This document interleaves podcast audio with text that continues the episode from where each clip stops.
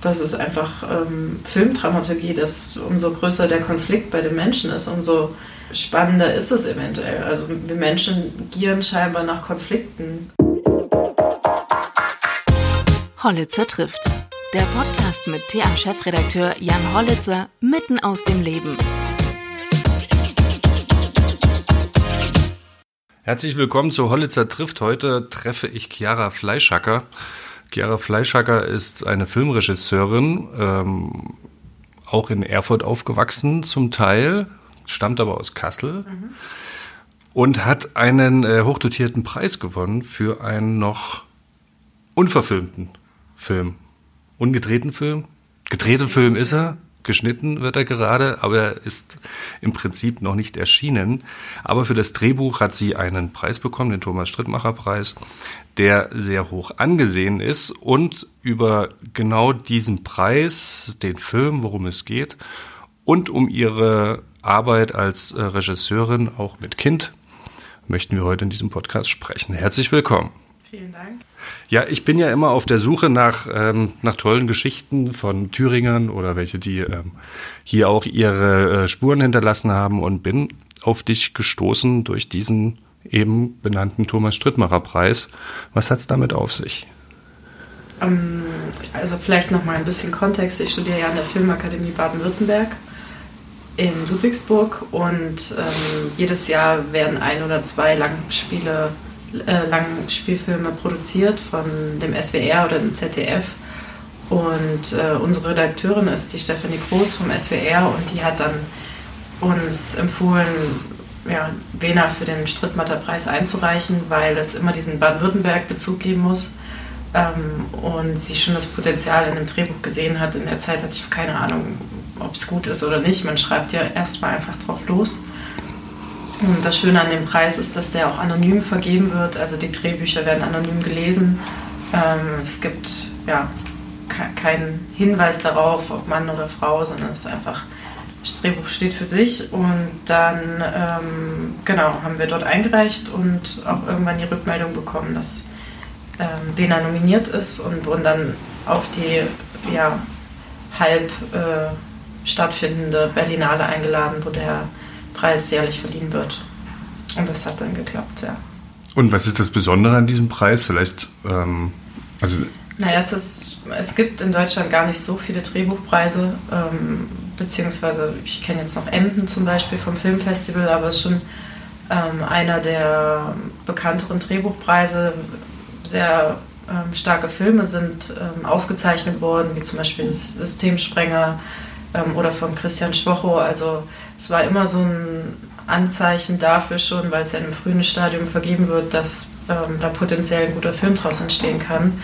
Ähm, und es geht natürlich einfach ja, quer durch verschiedene Altersstufen und ähm, Geschlechter. Also es können Nachwuchsprojekt ähm, ausgezeichnet werden oder halt schon ähm, Drehbücher von erfahrenen AutorInnen. Deswegen ist es schon eine sehr hohe Auszeichnung, äh, wenn man das ja, als Diplomprojekt erhalt, erhält. Mhm. Weil es ja quasi noch die Abschlussarbeit ist. Das ist die Abschlussarbeit, genau. Mhm. Ja. Und ähm, du hattest es eben schon gesagt, also erstmal der Film heißt Vena, da kommen wir gleich dazu. Mhm. Und dass daraus ein, aus einem guten Drehbuch ein potenziell guter Film werden kann. Das ist genau die Frage, die ich mir auch aufgeschrieben hatte. Wird es automatisch dann ein guter Film, wenn man ein gutes Drehbuch hat? Naja, nee. Ähm, ich meine, es gibt ja wahnsinnig viele Faktoren, dass ein Drehbuch gut umgesetzt wird. In unserem Fall ist ja ein AutorInnenfilm, also ich habe das Drehbuch geschrieben und auch äh, Regie geführt. Und man sagt immer, ein Film entsteht dreimal, einmal im Drehbuchprozess, einmal beim Dreh und einmal im Schnitt. Mhm. Also es gibt auf jeder ja, Strecke Möglichkeiten zu scheitern oder eben nicht. Ähm, wir hatten definitiv viele Hindernisse in der Produktion. Ähm, es war auf jeden Fall kein sehr einfacher Weg bis äh, dato. Und wir können immer noch nicht sagen, ob es ein guter Film wird, aber wir haben zumindest sehr viel Vertrauen in unsere Arbeit und haben ja auch erste Resonanzen bekommen, die durchaus positiv ausfallen. Aber Regie und Autorinnenarbeit unterscheidet sich natürlich enorm. Also man kann ähm, Gespür für Geschichten haben, aber muss nicht unbedingt Regie führen können. Ähm, Im besten Fall ist mir das gelungen, aber das muss sich dann herausstellen. Das wissen wir noch nicht genau. Wie lang soll der Film werden? Das ist eine gute Frage, da äh, verhandeln wir gerade drüber. Es gibt so ähm, gewisse Schwellen und Längen, die besser für die Auswertung sind, aber letztendlich wollen wir natürlich inhaltlich entscheiden, was ist die beste Länge für den Film und wir ja, ähm, bewegen uns gerade um die 115 Minuten und es wäre, sage ich mal, taktisch noch klüger auf 110 Minuten zu kommen. Da äh, werde ich heute in den Schnittraum gehen und gestern Abend nochmal geguckt zum zehntausendsten Mal ähm, und jetzt doch, glaube ich, den Mut, mich von gewissen Anfangsszenen zu lösen, die einfach nicht story-relevant sind in dem Sinne. Aber die man einfach mag. Genau, also Kill Your Darlings ist ja auch ja. ein sehr bekannter Begriff und der trifft definitiv zu im Film und manche Szenen werden irgendwann zu einem Kompromiss, weil die der ursprüngliche Inhalt vielleicht nicht mehr so funktioniert und der Kompromiss funktioniert logischerweise auch nicht so gut und dann hat man nur noch gewisse Details, an denen man hängt, aber von denen muss man sich irgendwann lösen. Vor allem, ja, ich weiß nicht, wie viel ich jetzt voran kann, aber ähm, vom Feedback her hat der Film auf jeden Fall eine sehr hohe Spannung ab einem gewissen Punkt und zu dem muss man kommen und es gibt ja auch gewisse ja, Guidelines, wie ein Film funktioniert und dramaturgisch aufgebaut ist. Und da habe ich mich nie dran orientiert, aber am Ende ist es doch spannend, dass diese Zeitmarker, so ab einer Viertelstunde oder der Midpoint, dass die doch automatisch entstehen und dass man auf jeden Fall ab einem gewissen Punkt Konflikt braucht. Und im besten, also meistens zieht man das dann einfach vor, wenn er nicht früh genug einsetzt. Ähm, mhm. Kill Your Darling gibt es auch im Journalismus, habe ich in meiner Ausbildung auch gelernt, wenn man auf eine Formulierung ganz besonders stolz mhm. ist, am besten rausschmeißen, weil der Leser es nicht versteht. Ja, ja also. das hat halt was mit, äh, ja, wie gut kann man loslassen. Ne? Also in der Regiearbeit werden verschiedenste Sachen gefordert und das gehört dazu, dass man sich von seinen persönlichen Lieblingen trennen kann und immer irgendwie das Ganze sieht hm. und den Film als Ganzes ohne an den einzelnen Szenen zu hängen. Und du hast wahrscheinlich Material für drei Stunden, oder? Ja, wir hatten der, das Assembly, also sozusagen der, der erste Rohschnitt, der war drei Stunden lang und der hätte wahrscheinlich auch noch länger gehen können, aber es sind natürlich noch sehr, sehr roh, sehr lange Szenen, alles drin, was gedreht wurde und so. Aber stelle ich mir brutal schwer vor, dann äh, auf eine Stunde, nee, das sind ja dann ja, fast, fast zwei Stunden. Ja, Stunde wir haben über eine Stunde gekürzt. Eine Stunde dann. Mhm. Ja. Ja gut, manche Sachen sind schon einfach wirklich sehr lang im Schnitt. Also die Szenen werden an sich kürzer und man schmeißt halt, also ist eigentlich relativ üblich, würde ich sagen. Im besten Fall lernt man so viel daraus, dass man das Drehbuch immer präziser schreiben kann. Aber wir haben auch im Drehbuch schon, oder ich musste auch schon im Drehbuchprozess sehr viel kürzen und das ist genau derselbe schmerzhafte Prozess letztendlich. Und dann ist man doch überrascht, dass dann im Schnitt auch wieder Sachen gestrichen werden, aber das Teil. Konntest du schon immer gut schreiben? Keine Ahnung. Ähm, ich weiß nicht, ob ich gut schreiben kann, ich glaube ich. Deutschaufsätze früher ja, oder doch, sowas? schon, ja. Das lag mir auch, es hat mir auch Spaß gemacht. Ich habe auch gerne interpretiert, ich habe Erörterungen gehasst.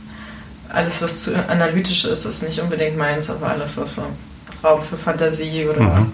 Spielraum hat, äh, hat mir gelegen.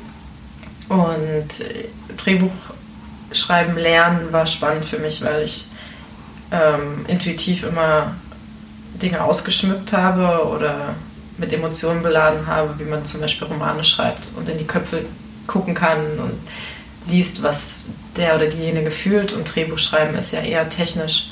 Also man schreibt ja nur auf, was wirklich gesehen wird. Also obwohl in der Begründung äh, zu dem Preis ja drin stand, dass du deine Figuren ganz besonders ausgeschmückt hast auch. Ja, ja, gut, das ähm, habe ich auch, aber mhm. nur über das, was man sieht. Also letztendlich ist die Beschreibung von den Figuren über die Details und über das, was sie machen, ähm, charakterisiert sie ja. Also das Hand unser Handeln charakterisiert uns ja, aber ich, man schreibt nicht ins Drehbuch, sie fühlt sich in dem, sie sitzt traurig auf der Couch oder sie geht wütend durch die Stadt, sondern es ist dann ähm, zum Beispiel, sie lackiert ihre Fingernägel mit zittrigen Händen oder so. Also man schreibt nur die Handlung auf und was äh, mhm. visuell sichtbar ist. Deswegen mhm. ähm, ist das ein Lernprozess, sich von diesen Ausschmückungen zu trennen. Tja, jetzt haben wir so viel darüber geredet und der, der Spannungsbogen ist aufgebaut, ist wie im Film. wie schön. um was geht's denn in Wena? Wena ist ein ich nenne es mittlerweile Porträt über eine junge Frau, die schwanger ist mit ihrem Freund Bolle und äh, parallel Crystal konsumiert. Also die Sucht dominiert deren gemeinsame Beziehung und ähm, es gibt eine Das ist aber ein fiktiver Stoff, fiktiver weil Stoff, du ja. Dokumentarfilm eigentlich studierst, ja, oder? Ja. Okay. Kann ich gleich auch noch was zu sagen. Mhm. Ähm, und die Sucht dominiert deren Beziehung, ähm, die aber durchaus auch liebevolle Momente hat. Also Ziel war, dass es keine Klischee-Suchtbeziehung ist, ähm, sondern einfach sie beide Seiten hat, ähm, aber natürlich ein großes Problem darstellt für ja, das Kind und auch Jenny heißt die Hauptfigur.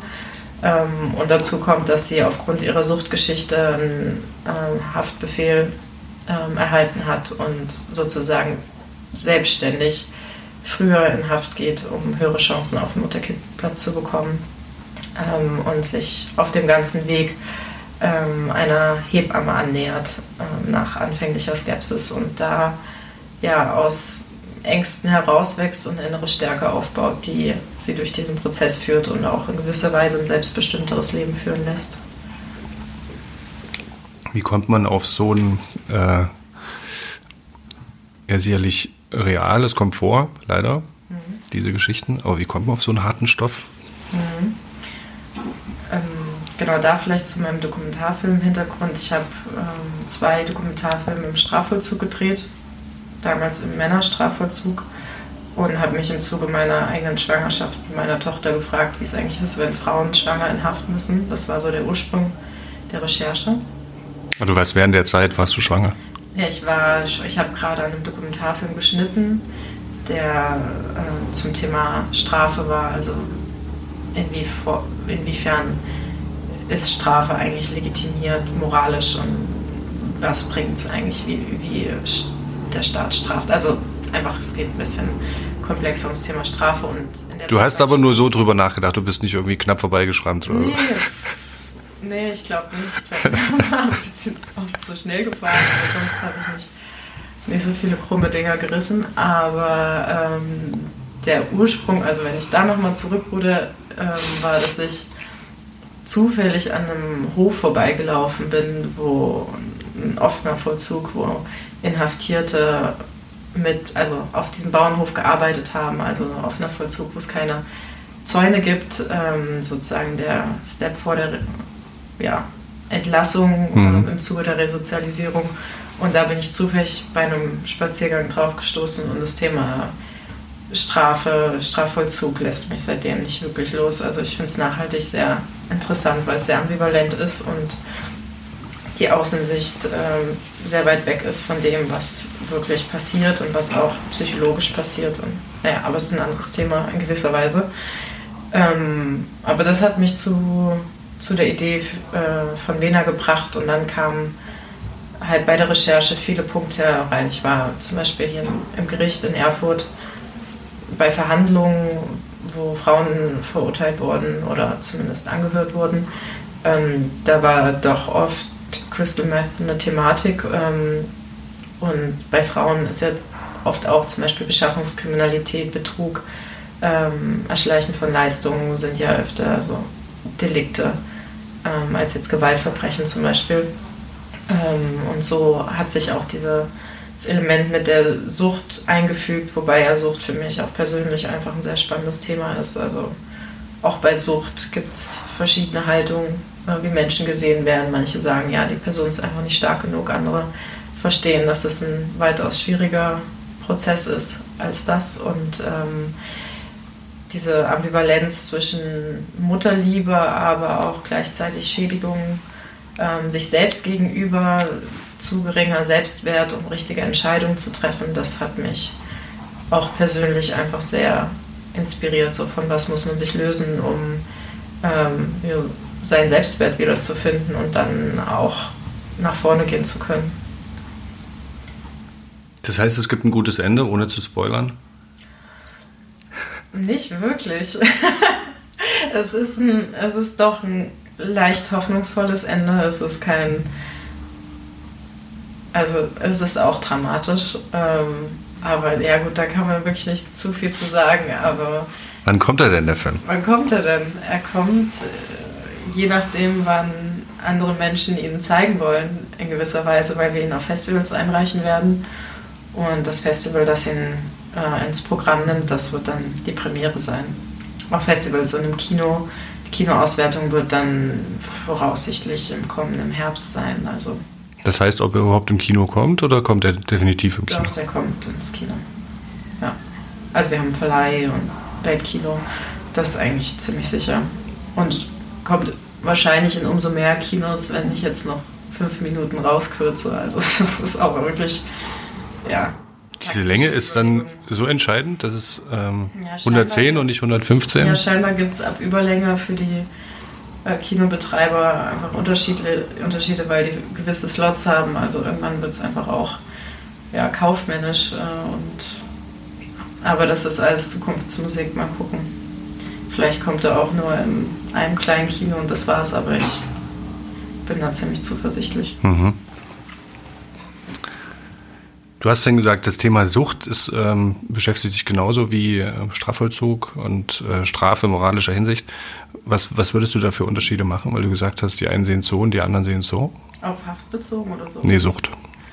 Naja, ich aus eigener Erfahrung weiß ich einfach, dass ähm, die, die Psyche in einem gesunden, mental gesunden Zustand schon irgendwie mit einem selber kommuniziert, sprich, dass man in gewisser Weise über seine Taten entscheiden kann und Sucht einfach unfassbar stark ist im Kopf. Also ähm, ich selber habe mich in Situationen wiedergefunden, die ich mir nie vorgestellt hätte, dass ich sowas machen würde, aber ähm, ja, Sucht ist einfach sehr, sehr stark. Ähm, Wie meinst du das jetzt, äh, du selbst? Naja, einfach was, ähm, zum Beispiel bei den Essstörungen, was man, was man tut. Oder ich hatte auch Binge-Eating zum Beispiel, also ähm, Bulimie, all das. So, ich habe nie gedacht, dass ich mich jemals übergeben werde zum Beispiel, aber es ist dann passiert.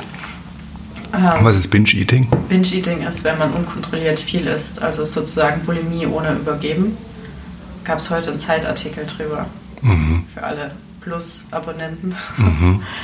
Ähm, also es gibt da auch einfach sehr viele ja, unbekannte Formen von und ähm, Du warst am Sportgymnasium früher und ähm, das ist durch den Sport entstanden bei dir, oder? Ja, es ist eine komplexere Sache, weil es hm. ja meistens ähm, Ursprünge in, ja, also mit Selbstwert zu tun hat. Also Sucht ist ja wirklich sehr komplex, hat verschiedene Gründe, wo es herkommt und also du würdest jetzt Sucht nicht in Bezug auf Drogen oder sonst irgendwas, sondern auf ja, diese Ess Essstörung. Gibt ja alle, ja, also Sucht hat ja mhm. meistens ähnliche Ursprünge, was dann die ähm, Form davon ist, ist dann, hat wahrscheinlich ein bisschen mit dem Lebensumfeld zu tun.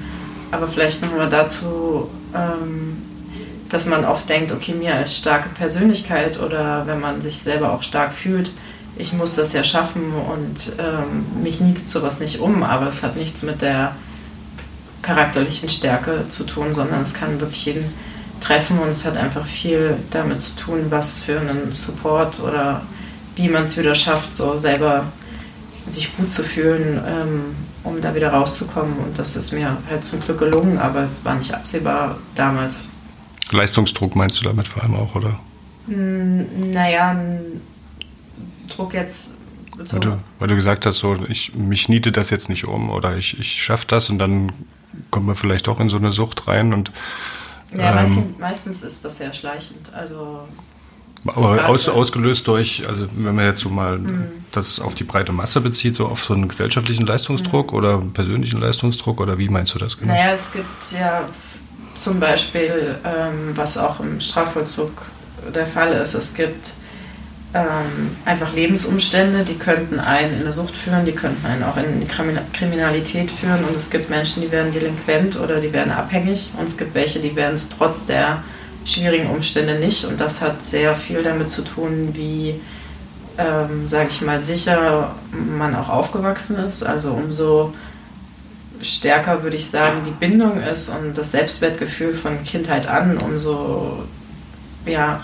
resilienter wird man auch diesen Druckfaktoren von außen. Also das war bei einer Recherche bei Turnerinnen ähm, ganz offensichtlich für mich auch, dass im Turn ja ein enorm hoher Druck ähm, ja, auf sehr junge Frauen übertragen wird und äh, eigentlich ein Großteil davon in der Essstörung landet, außer sie haben ein sehr, sehr stabiles Elternhaus, sehr gesunde Bindung von äh, jung auf und deswegen sehr ja, gesundes Selbstwertgefühl. Und das sind meistens so die Punkte, wo es dann kippen kann. Ne? Also die einen haben diese Sicherheit in sich und werden dann nicht straffällig oder abhängig und die anderen ähm, haben das nicht und müssen sich das irgendwie erarbeiten über Therapie oder glückliche Umstände, wie auch immer.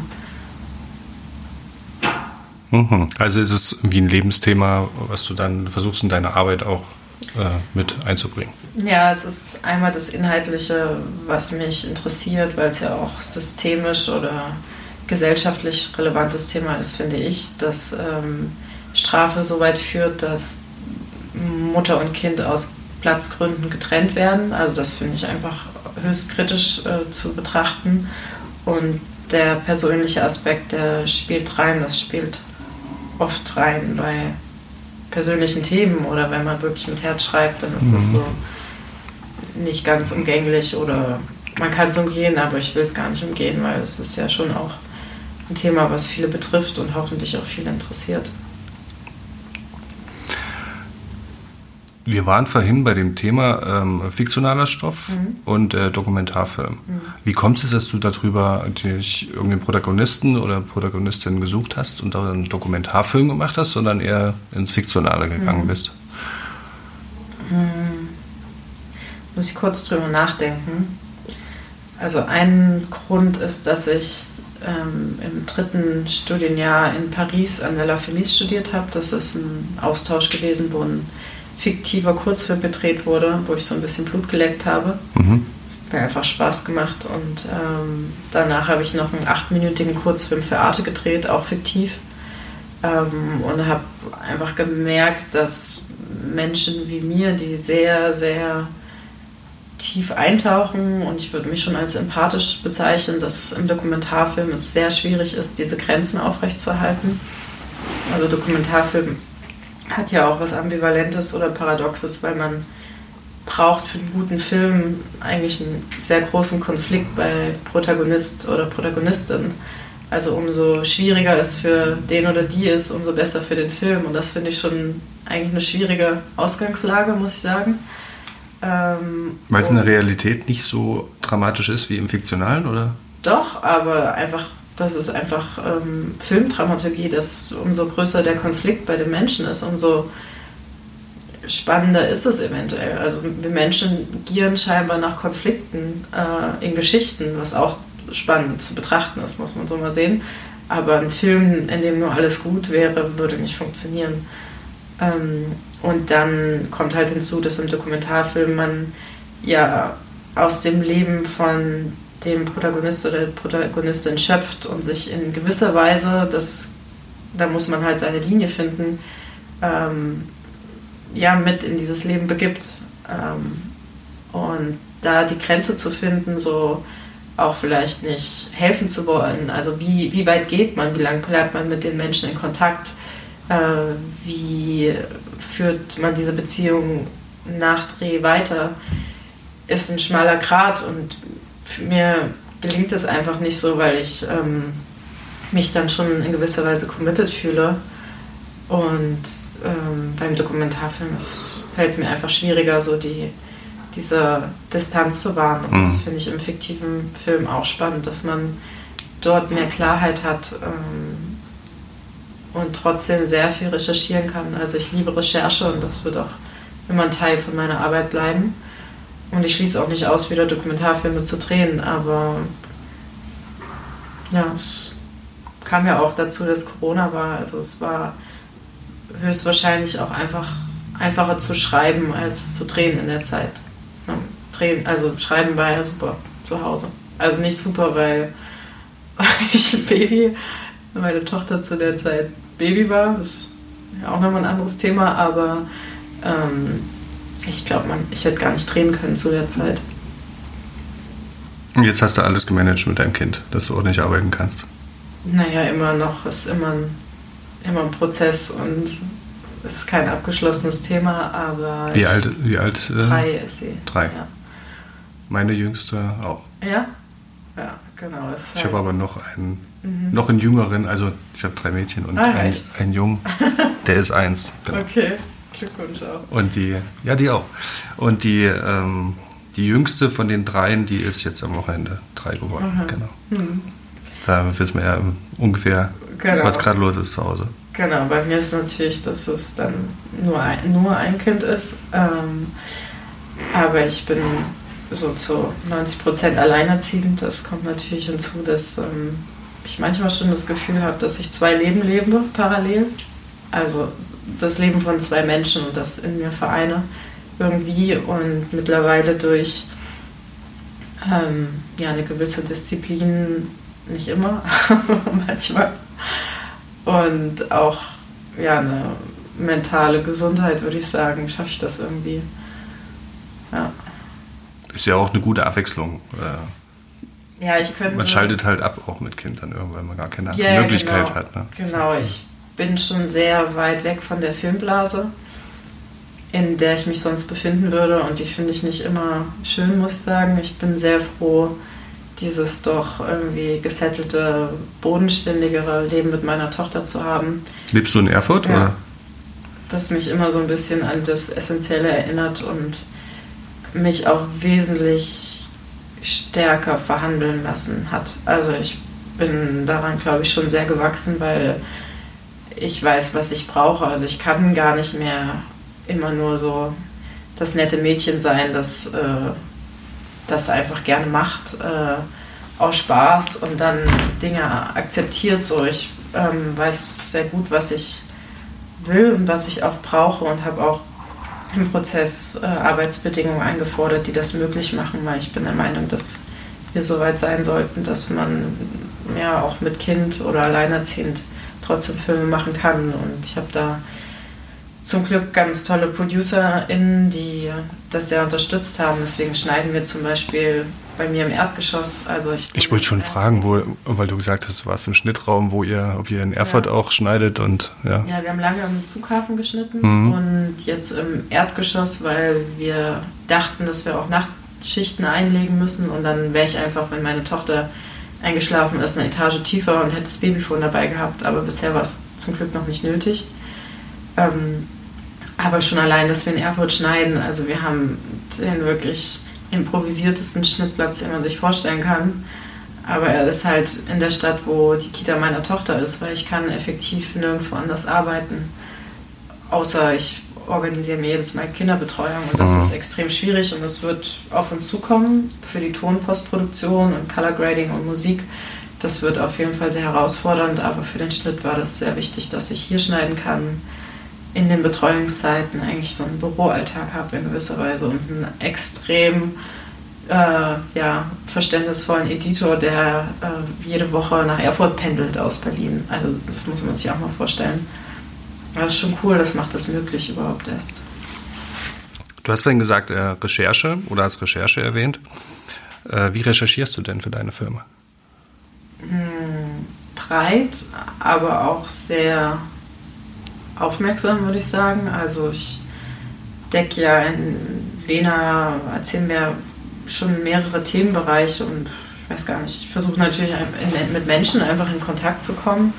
Jetzt zum Beispiel, was Crystal Meth angeht, schon bei mehreren Suchtberatungsstellen, aber auch Therapien mit Frauen gesprochen, die auch parallel zu ihrer Schwangerschaft ähm, konsumiert haben. Ist ja in Erfurt und leider ein ziemlich großes Thema, auch Crystal, ja, mittlerweile. Genau, in, mhm. im Osten schon auf jeden Fall mehr als im Westen. Ähm, und in Nürnberg zum Beispiel mit einer sehr spannenden Frau gesprochen. Ähm, das ist so immer das erste Ziel, dass ich einfach mit Menschen treffe, die das leben oder gelebt haben. Strafvollzug hatte ich ja in gewisser Weise schon viel vorrecherchiert. Ähm, in Bezug auf Frauen war ich dann in Köln in der JVA. Die hatten sehr äh, geburtenstarke Jahrgänge von Inhaftierten ähm, und hatten diese Thematik sehr akut. Und die haben dann eigentlich auch als einzige Statistik geführt darüber mhm. und haben sich auch überhaupt mit dem Thema so intensiv befasst oder mit Gefängnisgynäkologinnen gesprochen. Also ich habe so mit so vielen Menschen gesprochen darüber, also ob es jetzt, sage ich mal, die sind, die mit den Frauen arbeiten oder ähm, therapieren oder einfach die Frauen selber.